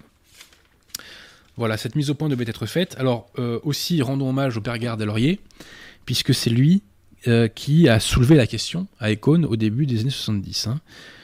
Donc, un prêtre qui était séminariste à l'époque me dit on parlait de l'Unacum grâce au père Guérard depuis 74-75. Euh, Il me semble tout au moins que c'était ainsi à Econ. Je m'étais entendu avec lui que je ne serais jamais Unacum, les pontifs intrus une fois ordonnés. Et j'ai toujours tenu parole. Donc s'il y a des prêtres non Unacum aujourd'hui, s'il y a des prêtres, ils ne sont pas nombreux sur Terre, mais à n'avoir jamais été unacum avec les imposteurs modernistes, eh bien, c'est grâce au père Guérard. Donc, à titre personnel, je n'adhère pas à sa thèse, mais je considère néanmoins le père Guérard Lauriers comme un champion, comme un héros de la foi catholique. Et je lui rends hommage aujourd'hui. Voilà. Voilà, chers amis. Donc maintenant, nous allons passer à la troisième partie de cette émission. Donc là, c'est la partie un peu gag hein, euh, de, euh, de, cette émission, puisque je vais répondre à un texte de l'abbé de Larocque. Alors, euh, l'abbé de Larocque est un prêtre de la fraternité Saint-Pédis, et il a fait le texte en question dans la revue de la fraternité Saint-Pédis, donc de son, entre guillemets, prioré. je crois qu'ils sont vers, vers Nice. Et donc, l'abbé de Larocque répond à un de ses fidèles qui l'interroge sur le sédévacantisme. Et ce fidèle considère que euh, la fraternité Saint-Pédis n'apporte pas de réponse claire et d'opposition claire à cette question. Donc, que répond l'abbé de la Roque Alors là, chers amis, je vous le dis tout de suite, nous allons tous prendre, nous les catholiques, une leçon d'humilité et d'honnêteté de la part de l'abbé de la Roque. Puisque celui-ci, dans son texte, dénonce, citation, l'orgueil, l'orgueil des vacantistes. Il nous connaît tous apparemment. Hein. Et il dénonce notre, citation, malhonnêteté. Donc nous allons prendre, chers amis, une leçon euh, d'honnêteté et d'humilité. Voilà. Et j'opposerai tout de même à l'abbé de Larocque cette citation de La Rochefoucauld qui nous dit Si nous n'avions point d'orgueil, nous ne nous plaindrions pas de celui des autres. À bon entendeur. Pour ma part, euh, je sais que les lefévristes sont dans l'erreur d'un point de vue doctrinal, et nous allons le démontrer. Mais je ne me permets pas de juger de leur orgueil et de leur honnêteté parce que je ne sonde pas les reins et les cœurs et je n'en sais rien. Et je laisse le bon Dieu faire ça parce que de toute façon c'est à lui de le faire. Voilà. Je trouve étonnant ces paroles de euh, ces paroles péremptoires et euh, amalgamantes, si je puis dire, de, de l'abbé de Larocque. Voilà. Alors, chers amis, attaquons. Donc, que nous dit l'abbé? Alors, je suis désolé, j'ai eu des problèmes d'imprimante, donc j'ai pas pu imprimer tout le texte. Donc, j'ai que quelques bribes de citations. Mais ça restitue le fond du propos. Alors, tout d'abord, l'abbé de Larocque écrit ceci. Il n'est pas de temps que les papes récents, donc disant cela, il parle des imposteurs modernistes, à partir de Roncalli, il n'est pas de temps que les papes récents usent hélas de leur position non à cette fin, mais pour promouvoir au contraire une doctrine humaniste et libérale maintes fois condamnés par leurs prédécesseurs. Donc l'abbé de Larocque nous dit que les faux papes modernistes, qu'il considère lui comme étant des papes légitimes, eh bien professent une religion qui a été condamnée par les papes. Cela est-il possible? Est-il de foi qu'il est possible qu'un pape professe, dans le cadre de son magistère, une fausse religion? Pierre Tirmont, qui est un habitué, connaît la réponse. Le magistère a déjà tranché cette question. Et que nous dit le magistère? Le magistère nous dit il est impossible que le pape, dans le cadre de ses fonctions, eh bien, euh, professe l'hérésie. Quelques petites citations. Tout d'abord de Léon XIII, Satis Cognitum. C'est pour cela que par la vertu de ses prières, Jésus-Christ notre Seigneur a obtenu à Pierre que dans l'exercice de son pouvoir, sa foi ne défaillit jamais. Dans l'exercice de son pouvoir, sa foi ne défaillit jamais. Pie IX, euh, dans euh, sa lettre encyclique Ad Apostolique Sedis et dans sa lettre apostolique Qui Pluribus, qualifie de pape, citation, de celui dont la foi ne saurait défaillir. Donc il ne peut pas perdre la foi, il ne peut pas être hérétique. Plus fort encore, plus fort encore, chers amis, Léon XIII, euh, dans Libertas, non, c'est pas dans Libertas, c'est Benoît XV, pardon, dans Principi Apostorum Petro nous dit euh, que donc, le divin fondateur, euh, à Pierre le prince des apôtres, pardon, le divin fondateur de l'Église a attribué le don de l'inhérence en matière de foi. L'inhérence, c'est l'absence d'erreur. Donc, à Pierre le prince des apôtres, le divin fondateur de l'Église a attribué le don de l'absence d'erreur en matière de foi et d'union avec Dieu. Voilà. Donc euh, on pourrait dire aussi, euh, citation de Léon XIII, donc dans Libertas cette fois-ci, hein, pour la foi et la règle des mœurs, Dieu a fait participer l'Église, donc le pape, à son divin magistère, et lui a accordé le divin privilège de ne point connaître l'erreur. Voilà. Et écoutez bien cette dernière citation de Léon XIII dans Sapiens Christiane, qui atomise le lefévrisme. Donc, Léon XIII nous dit que les chrétiens savent avec certitude qu'en obéissant à l'autorité de l'Église, et en se laissant guider par elle, ils seront mis en possession de la vérité. Je répète, en obéissant à l'autorité de l'Église et en se laissant guider par elle, ils seront mis en possession de la vérité. Voilà. Et on pourrait peut-être rajouter, je ne sais pas si elle est dans le coin, excusez-moi, euh, une citation que j'aime beaucoup, oui voilà, qui est issue de Mortalium Animos, on dit que le propre des vrais chrétiens, c'est de se laisser gouverner et conduire en tout ce qui concerne la foi et les mœurs. Par la Sainte Église de Dieu, par son pasteur suprême, le pontife romain, qui est lui-même dirigé par notre Seigneur Jésus-Christ. Si le pontife romain est dirigé par notre Seigneur Jésus-Christ, monsieur l'abbé de la Roque, est-il possible qu'il enseigne l'erreur? Soyons sérieux. Et s'il était possible que le pape enseigne l'erreur, est-ce que l'Église enseignerait qu'il faut toujours euh, se laisser gouverner et conduire par lui? Ça n'a aucun sens. Donc le magistère a déjà tranché cette question et il a dit qu'un pape ne peut pas être hérétique. Un pape ne peut pas professer l'hérésie dans le cadre de son magistère. Ce n'est pas possible.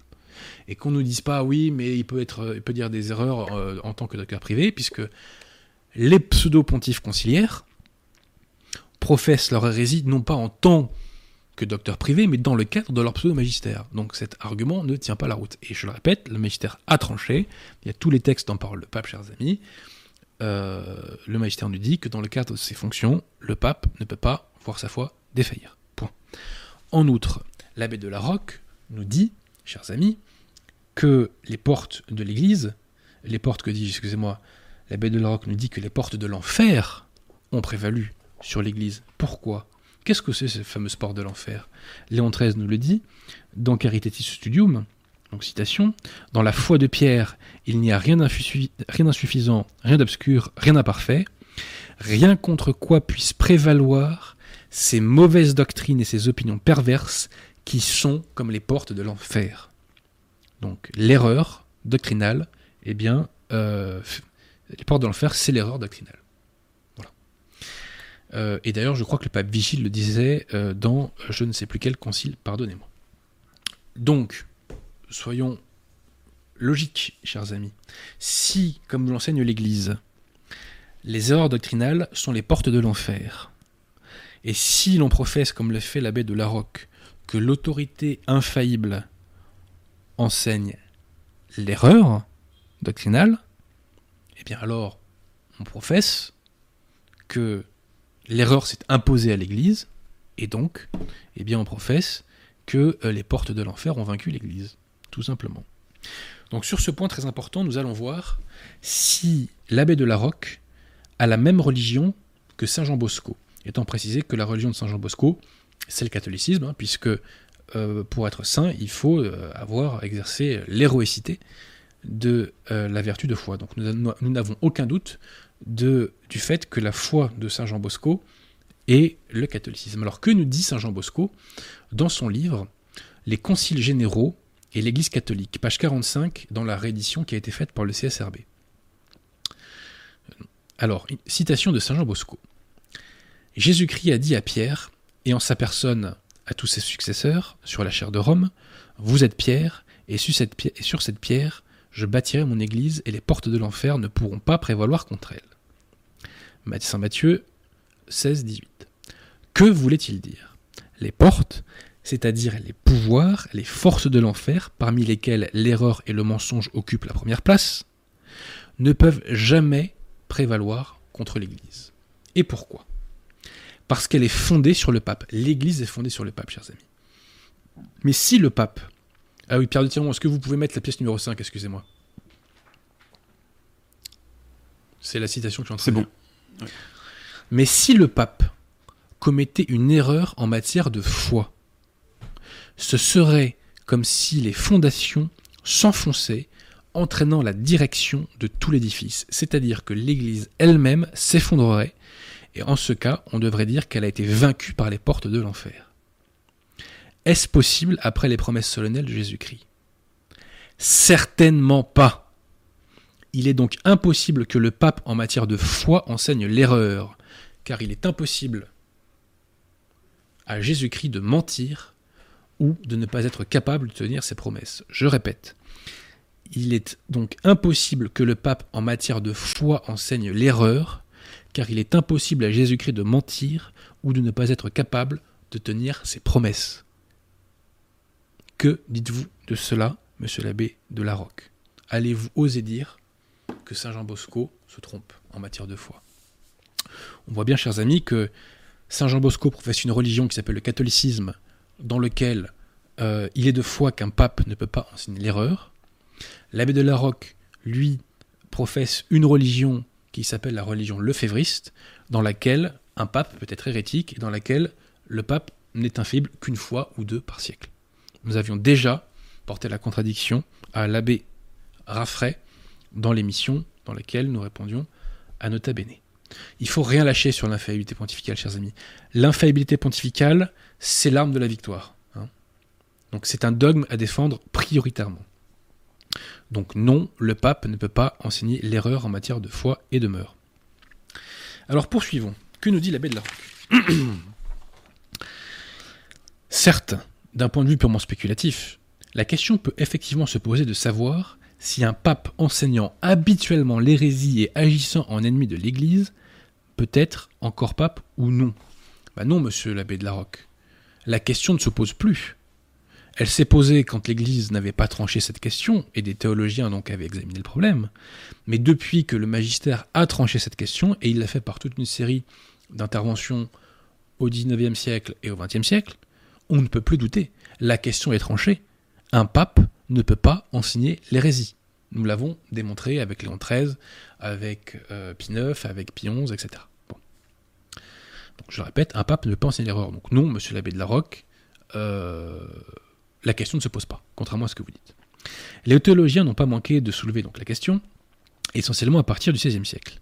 Les CD vacantistes aujourd'hui ne font que puiser en ces débats d'alors les arguments allant de leur sens. C'est totalement faux, monsieur l'abbé de la Roque. Certes, parfois on s'inspire de Saint Robert Bellarmin et on le cite, mais notre argument premier, c'est le magistère de l'Église. Ce que je viens de vous opposer, monsieur l'abbé de la Roque, c'est le magistère de l'Église. Je ne vous ai pas cité Saint Robert Bellarmin, je vous ai cité Saint Jean Bosco, c'est vrai, mais avant, je vous ai cité le magistère de l'Église qui a tranché cette question, qui, selon vous, n'est pas tranchée. Je suis très étonné, d'ailleurs, que vous disiez cela, monsieur l'abbé. Très étonné. Je ne peux pas croire que vous ne connaissiez pas ces textes du magistère. C'est quand même difficile à croire. J'invite les fidèles leféristes qui m'écoutent à mettre sous les yeux de l'abbé de Larocque ces textes du magistère et à s'expliquer dessus et à nous expliquer pourquoi ces textes ne sont pas compatibles avec la religion lefévriste. Bon. Alors l'abbé de Larocque poursuit outre leur, regard, euh, outre leur regard peut-être partisan, ils oublient surtout que ce débat d'école reste un débat purement spéculatif entre théologiens, ouvert effectivement à des opinions divergentes, mais qui ne sont que des opinions personnelles. C'est totalement faux. On vient de voir que l'Église catholique a infailliblement tranché cette question. Un pape ne peut pas professer l'hérésie. Ce n'est pas possible. Alors poursuivons. Donc citation de l'abbé de la Roque. C'est précisément ce qu'ont oublié les CD vacantistes. Ils érigent leur opinion personnelle, par ailleurs fragile, merci du compliment, en jugement absolu. Là est leur orgueil. Donc là, on va voir une grande leçon d'humilité de l'abbé de la Roque. Là est leur première déviance. Jamais le magistère de l'Église ne s'est prononcé sur le sujet. Mais quel scandale d'écrire cela Quel scandale d'écrire cela Léon XIII s'est prononcé là-dessus, cher, monsieur l'abbé de la Roque, dans cet Iscognitum. Euh, implicitement, d'ailleurs, Pion s'était prononcé dessus dans Mortal Humanimos. Euh, Pie IX s'est parfaitement expliqué là-dessus dans Ad Apostolica Sedis, donc Quiploribus. Benoît XV s'est prononcé là-dessus dans Principi Apostorum Petro. Et surtout, le Concile Vatican I s'était prononcé sur toutes ces questions, cher, monsieur l'abbé de la Roque. Donc, poursuivons ce qu'il nous dit. Donc, il ose dire que le magistère de l'Église ne s'est pas prononcé sur le sujet, et pas seulement parce qu'elle euh, pas n'en a pas eu l'occasion. La seule chose que dit la Révélation, et là on s'accroche, chers amis, hein, c'est que Pierre, une fois pape, n'a pas toujours marché selon la vérité, et que saint Paul crut devoir, crut de son devoir de le reprendre publiquement. Donc ça, c'est une tarte à la crème, chers amis, euh, puisque saint Paul n'a jamais repris euh, saint Pierre sur une question d'enseignement en matière de foi et de mœurs. Pierre Tirmont, est-ce que vous pouvez afficher, s'il vous plaît, la pièce numéro 4, qui est un extrait du Concile du Vatican? C'est affiché. Voilà, donc euh, on nous dit ceci. Donc il savait, donc on parle des pères de l'Église, euh, il savait parfaitement que ce siège de Pierre demeurait pur de toute erreur. Le siège de Pierre demeurait pur de toute erreur. Et que nous dit l'abbé de la Roque? Il écrit mot pour mot que euh, un pape n'a pas que, que Pierre n'a pas toujours marché selon la vérité. Je demande aux fidèles lefévristes de bonne volonté de mettre sous les yeux de l'abbé de la Roque ce passage du Concile Vatican I de Pastor Eternus, qui nous dit que le siège de Pierre est demeuré pur de toute erreur. On voit bien qu'il y a une contradiction gigantesque entre ce que dit l'abbé de la Roque et le Concile du Vatican. Bon. Euh, ensuite, donc, nous dit l'abbé, il nous dit, euh, il nous dit quoi? Donc euh, voilà. Donc ce débat est stérile, faute d'arguments magistériels. Alors là, je, radote, excusez-moi, mais il y a un grand nombre de textes magistériels qui ont tranché la question. Donc, et jamais donc le débat n'aboutira à une certitude. Nous avons nous catholiques une certitude contrairement aux lefévristes, car eh bien nous écoutons ce que nous dit tout simplement l'autorité de l'Église infaillible qui a tranché cette question.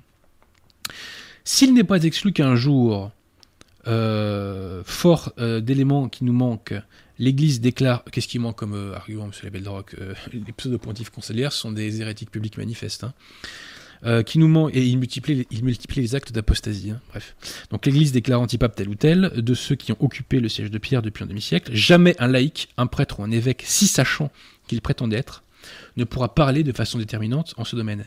Mais les laïcs, prêtres et évêques qui disent que les pseudo-pontifs conciliaires sont des imposteurs ne le font pas de leur propre autorité, monsieur l'abbé de Roque.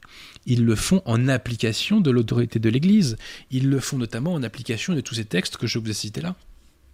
Ce refus de la discussion de la part de la fraternité Saint-Pédis, loin d'être une lâche dérobade, relève simplement de l'humilité élémentaire, voilà, donc c'est de l'humilité, ce que nous oppose l'abbé de la qui fait hélas défaut au CD vacantistes. Merci du compliment, monsieur l'abbé.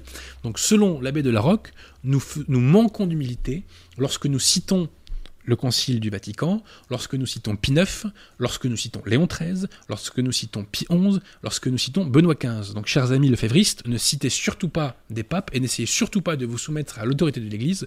Vous manqueriez à ce moment-là d'humilité. Restons sérieux trois secondes. Restons sérieux trois secondes. Moi, je pense que le manque d'humilité commence plutôt par la création d'une fausse religion, comme la fraternité Saint-Pédis euh, l'a faite.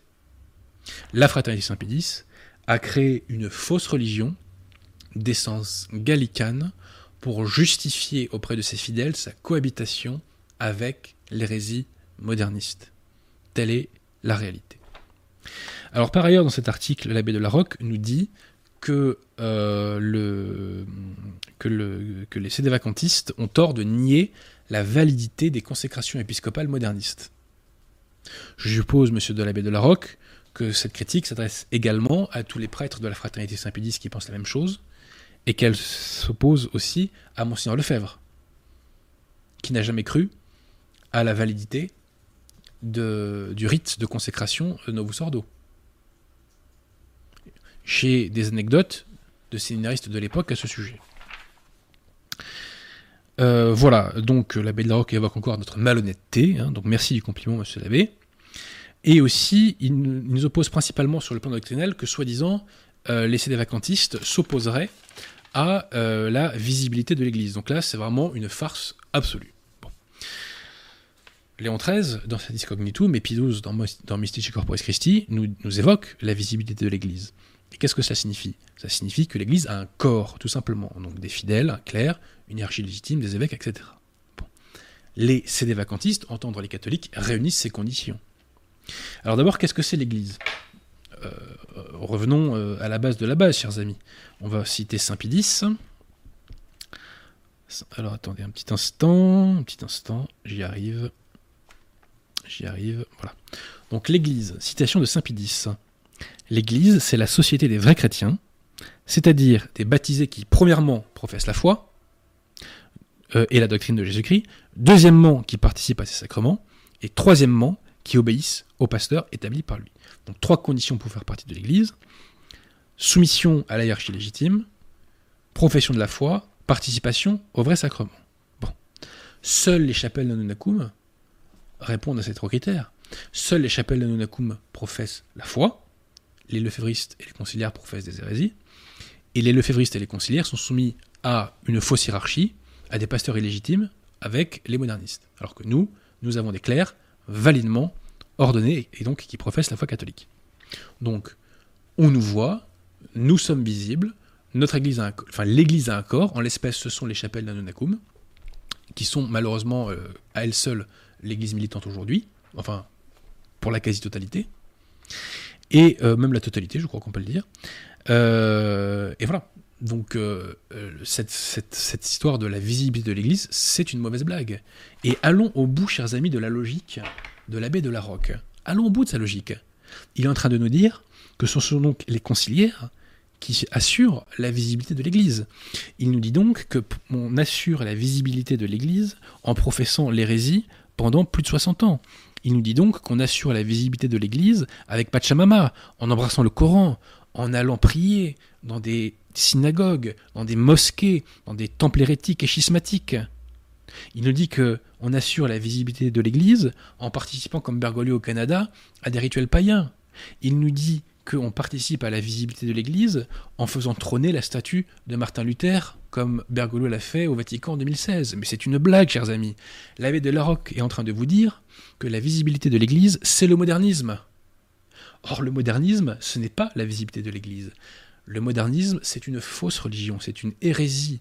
Et les modernistes sont les pires ennemis de l'Église. Donc l'abbé de Larocque est en train de nous dire que ce sont les pires ennemis de l'Église qui assurent la visibilité de l'Église.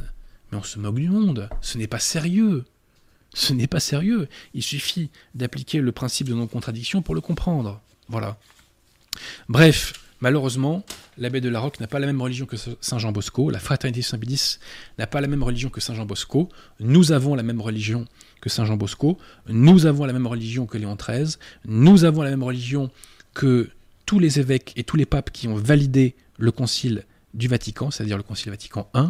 Nous avons la même foi que Benoît XV. Nous avons la même foi que saint Alphonse de Liguori, qui lui aussi défendait l'infaillibilité pontificale et qui lui aussi défendait qu'un pape n'avait jamais enseigné l'erreur. Nous avmin la même foi que saint Robert Bellarmin, qui lui aussi enseignait qu'un pape ne peut pas enseigner l'erreur. Voilà. Vous, monsieur l'abbé de Larocque, et vous, la fraternité Saint-Pédis, eh bien, ma foi, euh, vous professez les mêmes erreurs que les Ariens, que les Gallicans, que les jansénistes. Vous pensez que l'autorité infaillible peut se tromper Eh bien non, elle ne peut pas se tromper. L'Église catholique en matière de foi et de mœurs dans le cadre de son enseignement ne peut pas se tromper, c'est de foi. Et si les apparences indiquent le contraire, ça signifie que les apparences sont trompeuses et que l'entité qui apparaît comme étant officiellement l'Église n'est pas l'Église instituée par Jésus-Christ. Aujourd'hui, l'Église instituée par Jésus-Christ, ce sont les chapelles de Nacum, tels sont les faits. Puis entièrement, y a-t-il des questions? Quelques questions, oui. Alors... Intelligente, hein Stéphane Michel dit Bonjour, la prière est sûrement le moyen de sauver son âme et de rendre la vie pleine de belles surprises. Mais quelle différence, au juste, entre le bonheur et la béatitude? Là, c'est trop compliqué pour moi, mais le bonheur, c'est une notion, chers amis, euh, qui est un peu euh, abstraite, si vous voulez. Hein. Euh, la béatitude, ça veut dire qu'on cadre tout de même avec les conditions de l'état de grâce. Alors que quelqu'un peut être bonheur, peut se sentir heureux alors qu'il est en état de péché mortel. Hélas. Donc le bonheur, c'est gage de pas grand-chose. En tout cas, c'est pas gage de salut. Hein. Alors que la béatitude, elle, est gage de salut. Voilà peut-être la différence principale entre les deux. Mais avec le catholicisme, on a plus que le bonheur, on a la joie de l'état de grâce. Vous voyez, quand le dimanche matin, vous vous levez avec la certitude d'être en état de grâce, ça vaut tout l'or du monde, ça. Ça vaut tout l'or du monde. Stéphane Michel encore. Connaissez-vous le livre du père Pradel sur le rosaire datant de la fin du 19e siècle? Non. Hélas. Euh, Larizo. Euh, que pensez-vous de ce qu'il se passe au Texas avec l'évêque euh, Strickland Alors, je n'ai pas suivi ça de très très près. L'évêque Strickland euh, semble être un entre guillemets évêque, donc il n'est pas validement ordonné, hein, je le répète, hein, de la secte conciliaire, qui est de bonne volonté. Et donc, c'est un quelqu'un qui s'insurge contre les délires euh, en cours dans le cadre du processus du synode sur la synodalité. Voilà. Donc il y a un grand nombre de conciliaires qui sont en train de cogiter. On voit que le père Altman a clairement dit que Bergoglio n'était pas pape. Donc euh, voilà, bah écoutez, c'est bien, hein. les esprits vont dans, la bonne direction, en tout cas les esprits d'une minorité euh, vont dans la bonne direction. Il faut continuer notre apostolat parce que la fin de l'éclipse de l'Église passera par la conversion des modernistes de toute façon. Hein. Et des lefévristes aussi. Stéphane Michel, encore. Saint Jean Bosco et l'écrivain Henri Bosco ont-ils un lien de parenté? Je crois pas, non. Euh, Cam KS dit Je ne comprends pas tout à 100%, mais c'est passionnant. Merci, cher ami. Alors, faut pas hésiter à revoir les émissions, hein, parce que les émissions sont plus ou moins denses. Il y en a qui peuvent se voir une fois et ça suffit, on a assimilé l'essentiel du propos. Mais il y en a qui sont parfois techniques, et pour assimiler un maximum les arguments qui y sont, eh bien, faut pas hésiter à les revoir, chers amis. Hein. Il faut toutes les voir pour avoir en tête. Euh, et, voilà, et, les vrais, les vrais, les vrais voient toutes les émissions comme Pierre de Tirmont le, soulève. Louis-Marie, je n'explique pas comment des papes débauchés de la Renaissance auraient pu être infaillibles. C'est parce que vous n'êtes pas catholique que vous n'expliquez pas, cher ami. Alors déjà, premièrement, euh, déjà dans l'apologie de la papauté, je fais une grosse mise au point sur les papes de la Renaissance. Euh, la une grande partie de ce qu'on leur repose, notamment Alexandre VI, est faux, est fausse. Déjà pour commencer. Ensuite, un pape reste un pécheur. Un pape, c'est un pécheur, il commet des péchés comme nous, hein. il, a, il est traversé par les séquelles du péché originel comme nous, il a un penchant vers le mal comme nous, mais Jésus-Christ, par ses promesses, a assuré au pape un charisme d'infaillibilité. Et donc, quels que soient euh, ces travers moraux, qui, je le répète, hein, sont très exagérés par euh, les ennemis de l'Église, quels que soient les travers moraux d'un pape, en matière de foi et de mœurs, il ne peut pas enseigner le faux. Et si vous ne croyez pas en cela, chers amis, c'est que vous n'êtes pas catholique. Car c'est à la base de la foi catholique, comme Saint Jean Bosco nous l'a rappelé. Philippe Riglet demande où peut-on trouver le détail des, des mystères? Oh bah ça, euh, sur, enfin vous allez sur un site, sur un site internet, vous tapez euh, euh, Saint Rosaire mystère et vous avez euh, la subdivision des trois grands mystères. hein. C'est pas compliqué. hein.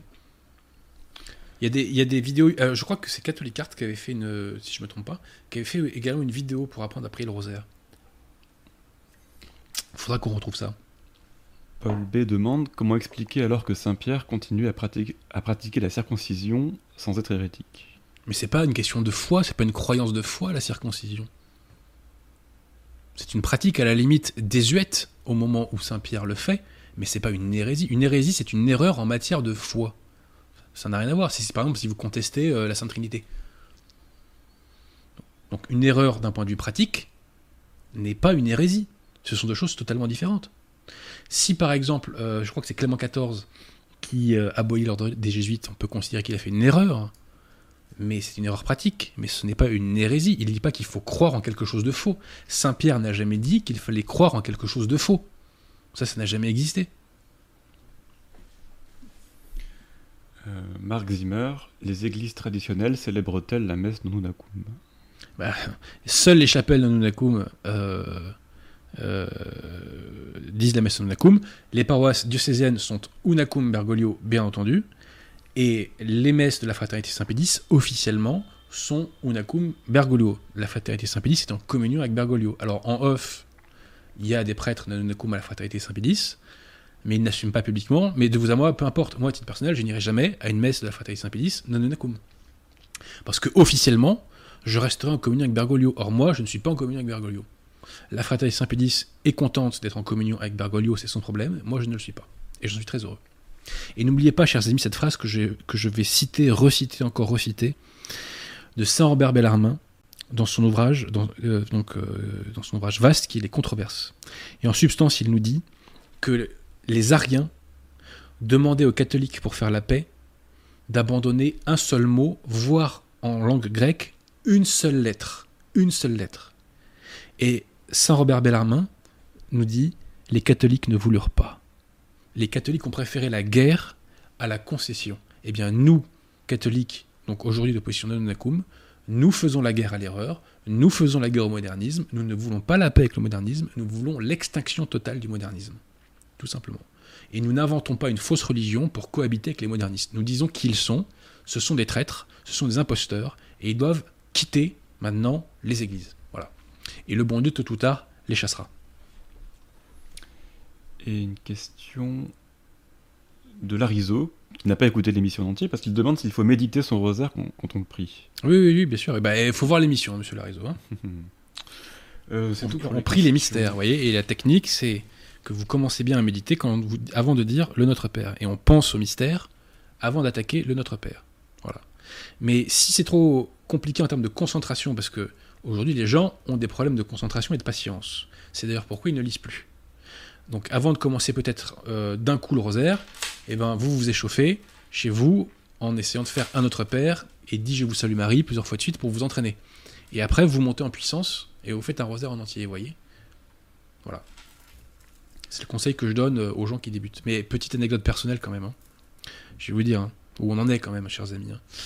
Euh, je connaissais donc euh, une personne qui avait un certain nombre de problèmes personnels dans sa vie, professionnelle, etc. Et je lui dis, bah écoute, si tu as des problèmes en ce moment dans ta vie, moi je te donne un petit conseil d'ami, ben, c'est de, de demander un petit coup de pouce à la Sainte Vierge. Et donc je t'invite à te mettre au rosaire. Et elle m'a répondu, parce qu'elle connaît ma position, la personne connaît ma position euh, spirituelle. Mais Adrien, tu sais, euh, moi, euh, je suis pas intégriste. Hein. Là, je vous avoue, euh, je me suis pris un, enfin, un uppercut euh, dans le menton, là. Je l'ai pas vu venir, hein, celle-là. hein.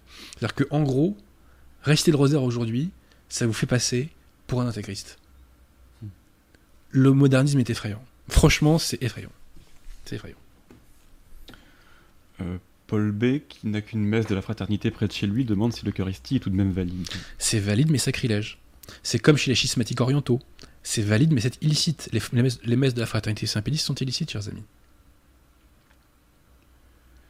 Euh, Conan Simuru euh, remarque que M. Sturel a lancé une diatribe contre les cédébacantistes. Qu'en est-il Vous étiez amis autrefois.